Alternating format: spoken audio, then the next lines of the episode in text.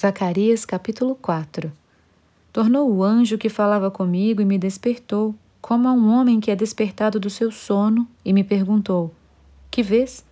Respondi: Olho e eis um candelabro todo de ouro e um vaso de azeite em cima, com as suas sete lâmpadas e sete tubos, um para cada uma das lâmpadas que estão em cima do candelabro. Junto a este, duas oliveiras, uma à direita do vaso do azeite e outra à sua esquerda. Então perguntei ao anjo que falava comigo: Meu senhor, que é isto? Respondeu-me o anjo que falava comigo: Não sabes tu que é isto? Respondi: Não, meu senhor. Prosseguiu ele e me disse: Esta é a palavra do Senhor a Zorobabel.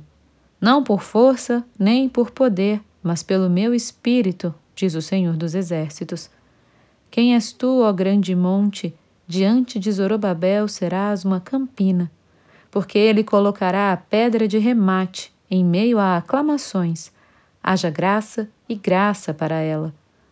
Novamente me veio a palavra do Senhor, dizendo: As mãos de Zorobabel lançaram os fundamentos desta casa, elas mesmas a acabarão, para que saibais que o Senhor dos Exércitos é quem me enviou a vós outros. Pois quem despreza o dia dos humildes começos, esse alegrar-se-á vendo o prumo na mão de Zorobabel.